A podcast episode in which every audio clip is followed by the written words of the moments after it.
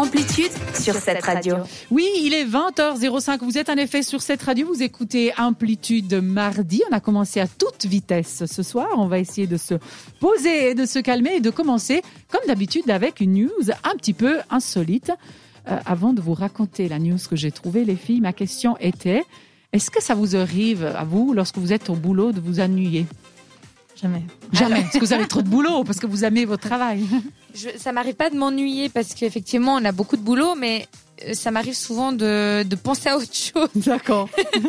et être un petit peu dans la lune. D'accord. Là, en fait, euh, ma question était pour savoir quand vous ennuyez, qu'est-ce que vous faites? Est-ce que vous allez faire une pause? Est-ce que vous parlez avec un collègue? Est-ce que voilà pour vous remettre un petit peu dans le bain ou... On est très bavard au travail, donc euh, on, on discute assez souvent. Alors, je, je vous pose la question puisque l'histoire insolite Oui. de ce soir s'est passée en Russie, dans un musée, où un gardien, justement, s'ennuyait. Il faisait sa, son tour de garde à l'intérieur du musée.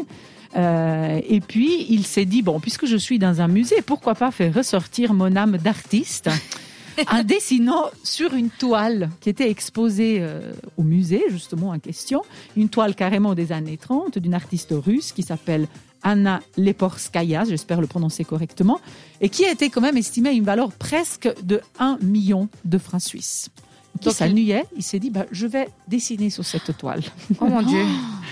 Il est La ga- taré. le gardien s'est pris carrément au jeu parce qu'il n'a pas fait n'importe quoi sur la toile. Parce qu'il faut savoir que le nom de cette toile sur laquelle il a dessiné s'appelle les trois figures. Ok. Donc elle représente trois personnages, hein, c'est des bonhommes qui n'ont pas de visage, enfin qui ont un visage mais qui n'ont pas des détails du visage. Donc c'est juste une tête, hein, les yeux, c'est rien du tout. Et le gardien s'est dit bon, il me perturbe, donc avec mon stylo, je vais faire des yeux à deux de ces personnes, à deux de ces personnages. Alors Alors au troisième. non, il en a fait que deux. Je sais pas pour quelle raison. Il y a peut-être pas eu le temps, j'en sais rien. Ou Il s'est pas rendu compte de la bêtise, j'en sais rien. Alors, le tableau, heureusement, a été renvoyé à Moscou où il a été euh, entièrement euh, restauré. Le coût de la restauration était que de 4000 francs. Et ils expliquaient parce que les dégâts étaient mineurs, comme le stylo n'a pas eu la possibilité d'ancrer vraiment. Dans à l'intérieur de la toile. Évidemment que le, le gardien s'est fait licencier, ça va de soi. C'était apparemment un intérimaire, le pauvre. Oh. Mais il risque encore plus parce qu'il risque encore une amende et jusqu'à trois mois de détention. C'est grave ça. Et donc, il a quand mince. même, ils ont quand même ouvert une enquête sur lui pour vandalisme. Bon, lui, il voulait juste montrer son, son talent d'artiste, quoi. Enfin, il s'est mal pris, c'est un peu, c'est pas cool. un petit peu pris trop au jeu, j'ai envie de dire. Oui. Mais ce n'était pas tout. Cette, semaine- cette Bon. semaine, on parlait aussi d'un autre tableau. Euh, on reste un petit peu dans, le, dans, le- dans la peinture, évidemment, mais on vole plutôt en France, où un tableau de 1520, qui était stocké sur euh, un lit chez quelqu'un, a été finalement trouvé, fait évaluer et vendu à plus, enfin, presque 3 millions, 2,8 millions d'euros. Ça fait à peu près la même chose en Wow. francs suisses. À la grande surprise des propriétaires qui savaient que ce- cette peinture avait de la valeur, qui se transmettait de famille en famille, mais qui n'attendaient jamais un prix pareil. Le montant de la transaction de, ce, de, ce- de cette pièce qui s'appelle l'ange tourifère, vêtu d'une tunique jaune, hein, attention c'est un peu compliqué, a largement en plus dépassé l'estimation parce qu'il avait été estimé entre 600 et 800 000 francs à peu près. Et il a été quand même vendu à 2,8.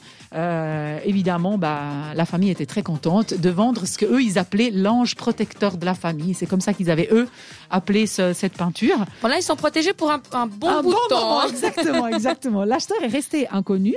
euh, mais euh, comme il s'agit d'une œuvre qui est apparemment composée de trois pièces, euh, il est probable que ça soit le Louvre d'Abu Dhabi qui a y acheté parce qu'ils avaient déjà, il y a quelques temps en arrière, acheté une des trois pièces alors que la troisième reste encore introuvable.